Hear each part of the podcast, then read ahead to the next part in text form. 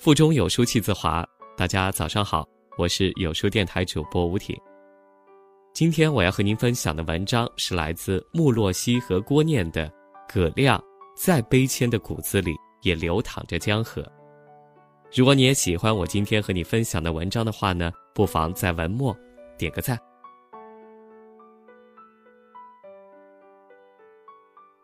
葛亮生于南京，现居香港，却首先在台湾成名。作为华语文坛颇受瞩目的青年作家，葛亮的文字考究而细腻，以既古典又现代的叙事风格，展现出同辈作家中少见的成熟气派。七年写就的《北渊》是葛亮对自己家族过往的一次追溯。小说起笔于民国商贾世家子弟陆文生的成长，收束于上世纪中叶。主人公的原型正是葛亮的外祖父。葛亮坦诚，家族的严惩感让他的写作更有底气。他明白家世是他始终绕不开的话题，直言：“我并不介意别人对我的家世背景比对我的作品先感兴趣。”显赫的家族给葛亮带来的，除了为人为文的尺度，也给他的写作赋予了某种。独特的创作灵感。一，家族薪火相传。葛亮出身世家，他的家族勾连着中国近现代许多历史。太舅公是新文化运动的陈独秀，叔公是中国原子弹之父邓稼先，祖父是著有《居几曾看》的艺术家葛康瑜。他的家族朋友圈内还包括林风眠、王世襄等名家。这一层又一层的光环，使他被外界赋予了“文坛贵二代”的标签。它象征着某种精神上的薪火相传。对于这个标签，我是一种顺其自然的态度。于葛亮而言，这是外界将他推荐给读者的一种定义。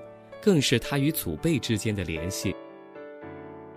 葛亮的祖父来自知识分子阶层，对自己的要求是成为一个纯粹的艺术家。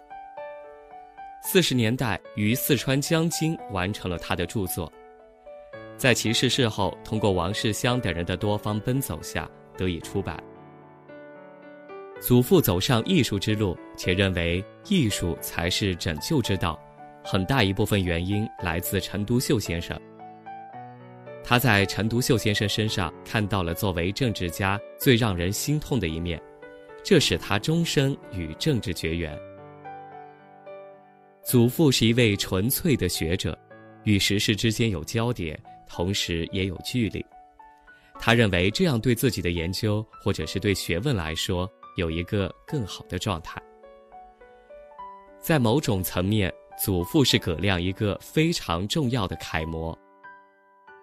祖父评话时的“当求一拜墙，张娟素起，朝夕观之，观之即久，格宿拜墙之上，高频曲折，皆成山水之象”，对葛亮的影响很大，并不仅仅是艺术与日常的结合，而是体味时代的面相。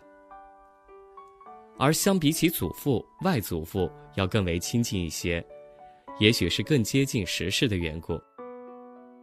他的外祖父出身商贾世家，年少时便跟随父母走南闯北做生意，经历了诸多风雨。在葛亮眼中，外公是一个朴素平和的老人。在葛亮小时候，外公常带他去看电影。有一次看完电影回去的路上。外公用自行车推着他，夕阳照在外公的中山装上，大概是一时兴起，外公突然唱起了《雨中曲》。葛亮才突然意识到，外公并非如他所看到的那般，他的一生必然凝聚着太多的跌宕起伏。祖父与外祖父对葛亮的影响都不可估量，他们身上各自带着所处时代的印记。不论是作为学者内心的一种对于学问的精进以及坚持，还是作为商人，在飘荡的时事里怎样表达自己的内心，与时代和解，握手言和。葛亮认为，当下对我们每个人都是有意义的，不但代表着一种价值观，也是一种立场，一种看待生活的方式，而这种方式对我们现在来说仍有借鉴意义。葛亮父亲学的是俄语，导致他早期的阅读习惯与同龄人相差甚远。看过的俄国大部分小说，像肖洛霍夫、索尔仁尼琴的作品不计其数。当时因为年幼，有些抗拒阅读如此厚重的小说，但也正是这些作品建立了我对文学格局感最初的认知。至今想来，很感谢我的家人。南京是创作的温床，香港是一座磁场。葛亮是在南京大学读完本科的，大学毕业后到香港大学读研和博期间才开始写作，博士毕业后留在香港的高校任教。世故非淡泊无以明德，非宁静无以致远。比起功利的世界，他更喜欢待在校园。觉得能一辈子待在学校是最幸福的。研究生毕业后，他在香港某资深出版社工作了半年。后来发现，这与他的职业理想尚有距离，于是又回到香港大学继续读博深造，一心一意研究文学。如果不是香港，也许他不会成为一名作家。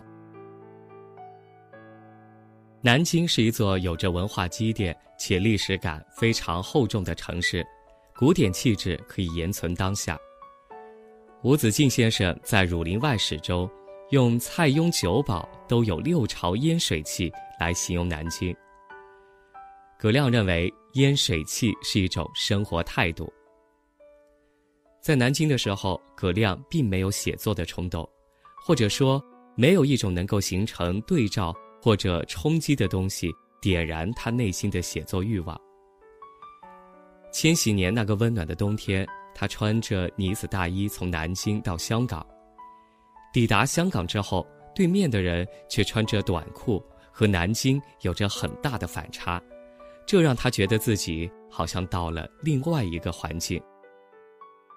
这对葛亮来说意义重大。某种意义来说。也是他跟我的故乡之间反差感，会去触动我去写我的故乡。香港是一座交杂性的城市，有着多元的标签，对他的冲击很大。这种撞击感使得他重新回望故乡、曾经的生活以及生长的城市。对于一个写作者来说，在开始写作的时候。无论是早期的个人经历，还是阅读经验，都会像血液一样融汇进你的身体当中。在接受有书采访的时候，他曾说：“南京是我创作的温床，香港更像是一座磁场。”两座城市的相辅相成，让葛亮内心曾埋下的写作种子生根发芽。港大是香港岛上的另一个岛。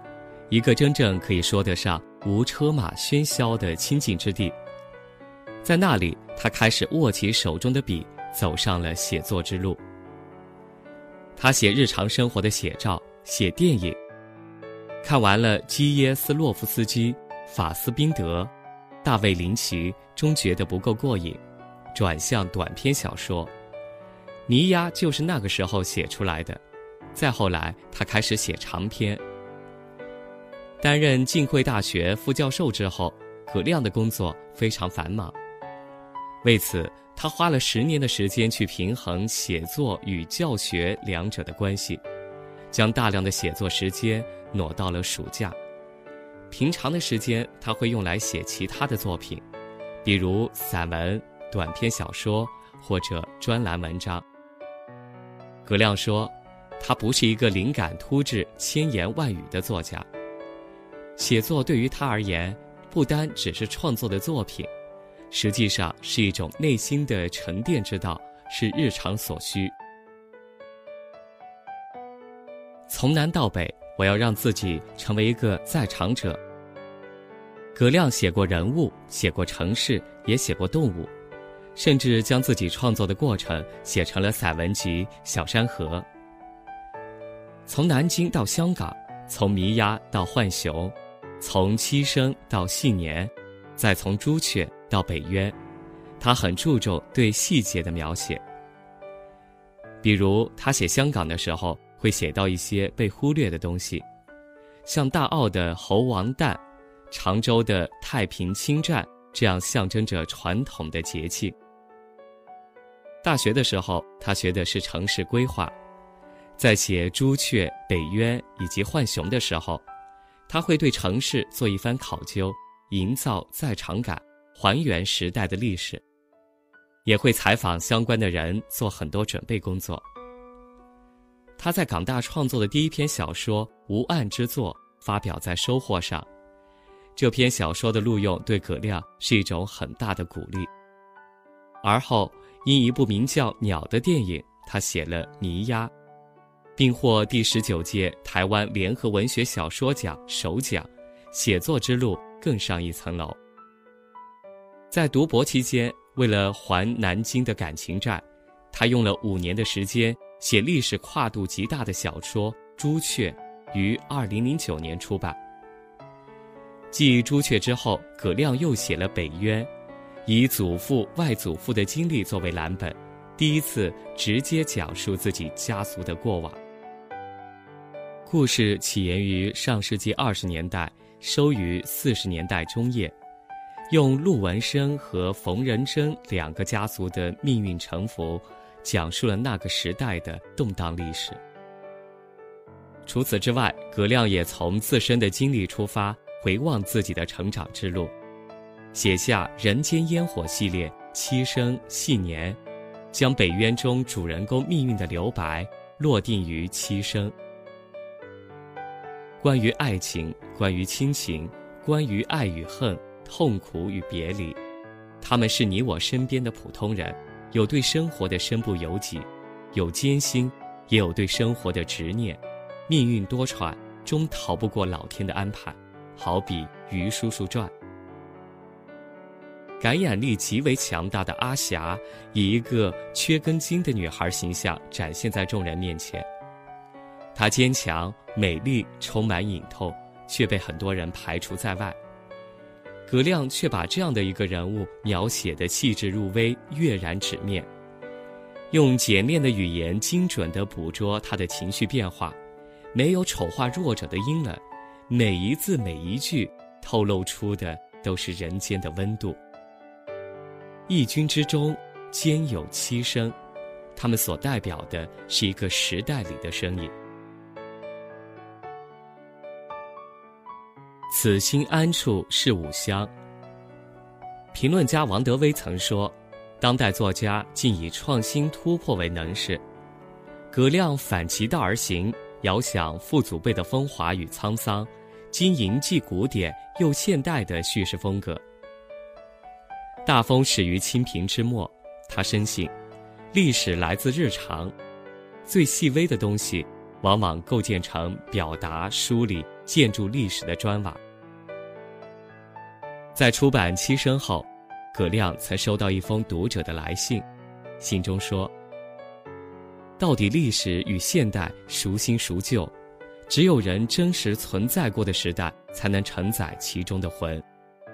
如果身在其中的人是属于旧时代的，那么身边的万物也同他一起回到过去。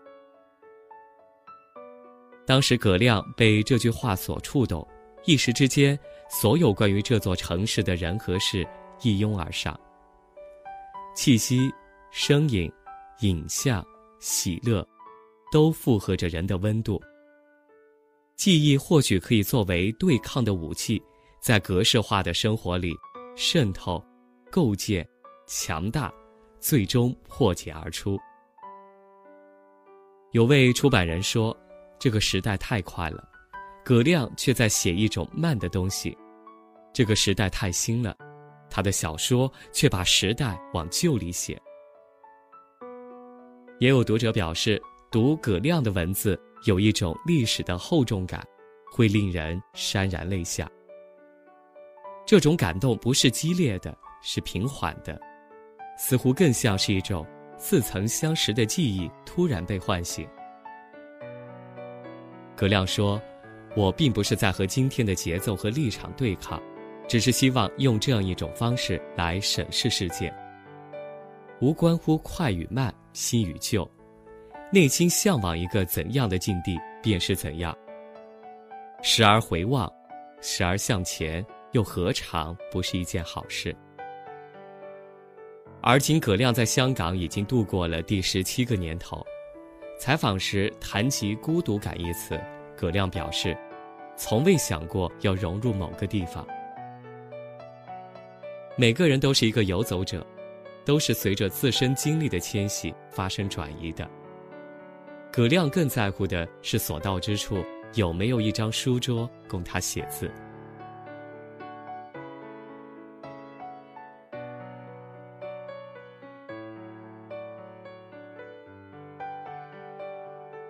在这个碎片化的时代，你有多久没读完一本书了？